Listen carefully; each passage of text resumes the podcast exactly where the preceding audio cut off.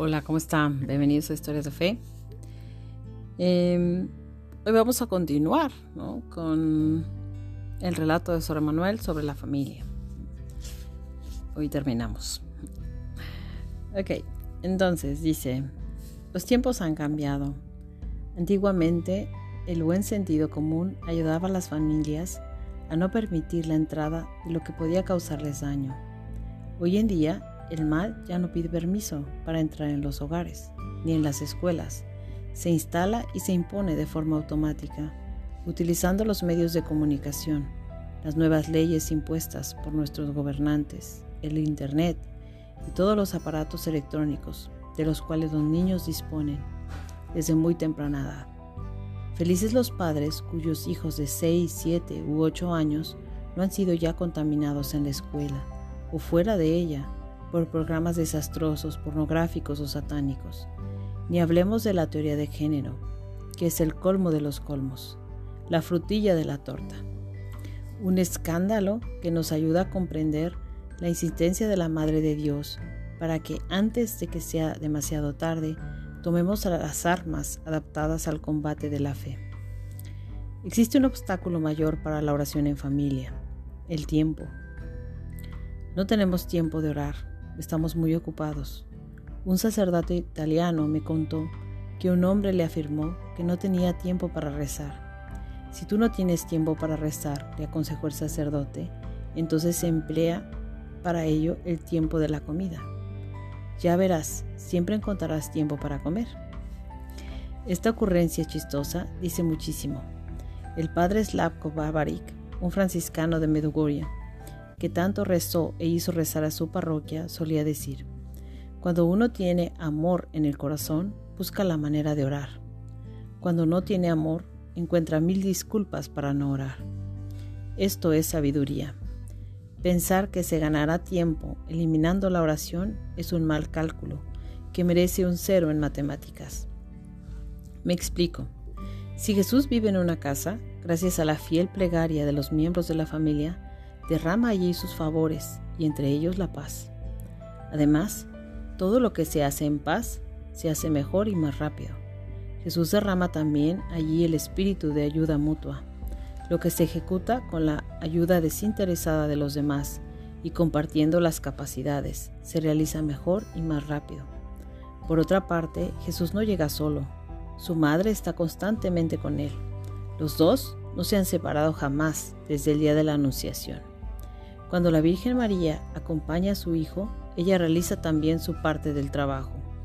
Con su delicadeza única, extiende su manto maternal sobre la casa y protege a sus moradores de muchas enfermedades y accidentes.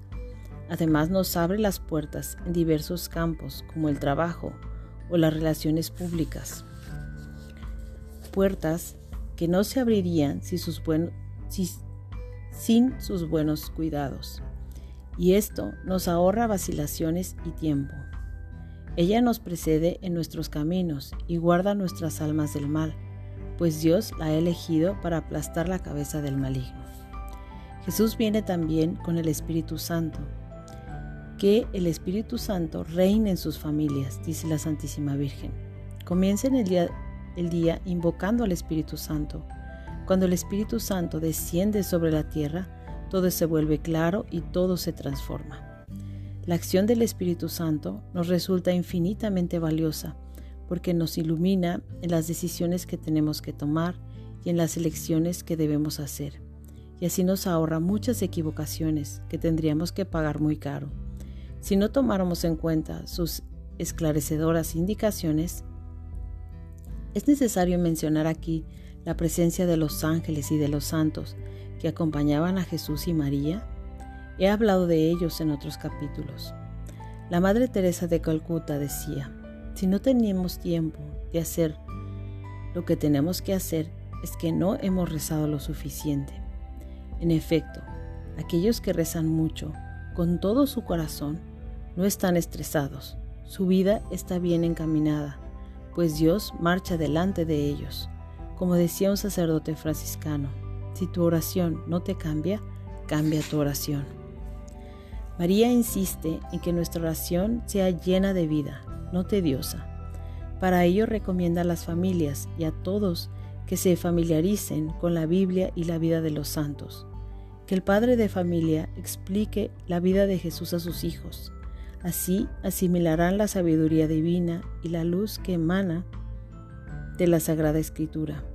La vida de los santos representa uno de los mejores medios para sembrar la fe en el corazón de los hijos.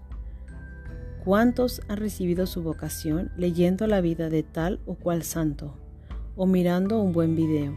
Los padres pueden ayudar a sus hijos por medio de su ejemplo y de su amor, encontrar a Dios en lo, en lo íntimo de su ser. Esos tesoros de fe los conservarán para siempre, incluso más allá de las crisis inevitables, que la oración, la misa dominical y la práctica del sacramento de la reconciliación sean partes integrantes de la vida de sus hijos. Es muy importante que los padres comprendan que si Dios ocupa verdaderamente el primer lugar en sus corazones, debe palparse en sus diálogos con sus hijos, desde la más tierna infancia, porque el niño capta el pensamiento de sus padres y sus ejemplos de vida. Veamos. Un día, un pequeño de cuatro años le dice a su madre, Mamá, no quiero comer. Y usted le contesta, sí mi amor, tienes que comer. ¿No ves que todo el mundo come? Es algo muy importante para tener una buena salud. El niño comprende entonces que debe comer, que es parte de la vida. Una noche el niño declara, mamá, no quiero ir a dormir. Sí, tienes que dormir. Ya ves que papá también va a ir a la cama. No se puede vivir sin dormir. El hijo comprende que además debe de dormir. Un día exclama, Mamá, yo no quiero rezar. Y usted le contesta, No importa, rezarás mañana. Ahora puedes ir a jugar. ¿Qué es lo que comprende el hijo? Que comer, beber, dormir son las cosas primordiales, inevitables de la vida. ¿Y Dios? Bueno, podemos vivir sin Él. Tanta importancia no tiene. De esta manera, los padres están formando a un futuro no creyente. A los 12 años no verá por qué tendría que irse a aburrirse en misa para encontrarse con alguien que no es importante, cuando sus amigos lo han invitado a un partido de fútbol. Por el contrario, si los padres viven en contacto con el cielo de manera comunicativa y alegre, si hablan entre ellos de Dios muy naturalmente, si manifiestan su asombro ante las gracias que reciben, si citan episodios de la vida de los santos, el hijo captará enseguida que Dios existe y que es un amigo maravilloso. Por su lado, el niño comenzará a hablarle en su corazón. Si el hijo ve a sus padres ponerse habitualmente de rodillas ante Dios, si los oye rezar, concibe en su alma desde su más tierna infancia una dimensión espiritual que le será de una gran ayuda más adelante. Un hombre que ha rezado de niño se distingue de quien no lo ha hecho. Lleva en sí esa apertura a las cosas del Espíritu, que una persona sin formación cristiana tendrá más dificultad en desarrollar. Debido a su inocencia fundamental, los niños están más cerca de Dios que nosotros, y sus antenas espirituales nos sorprende por su agudeza. Muchas veces nos dejan con la boca abierta. Sí es cierto, totalmente cierto son mucho más listos, están más cerca de Dios, vienen de Dios, entonces están mucho más cerca de Él. Y tienen una sabiduría innata, innata.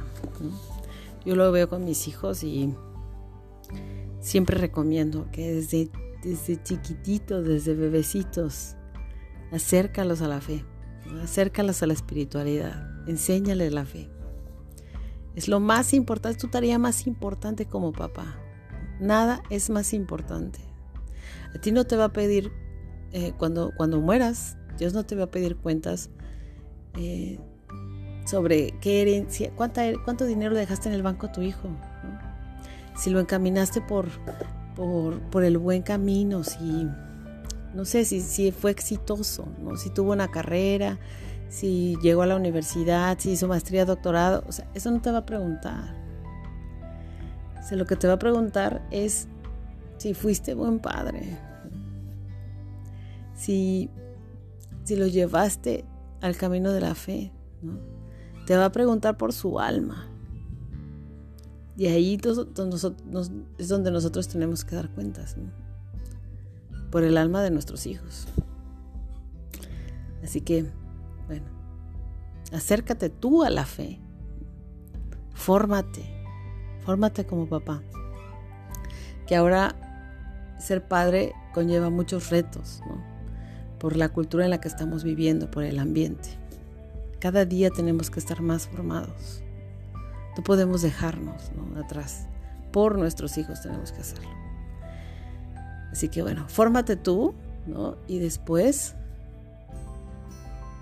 o sea, que tu fe crezca, ¿no? Que tengas una espiritualidad y dale esa espiritualidad a tus hijos. No los dejes de lado. Ok. Nos vemos la próxima semana con más historias de fe.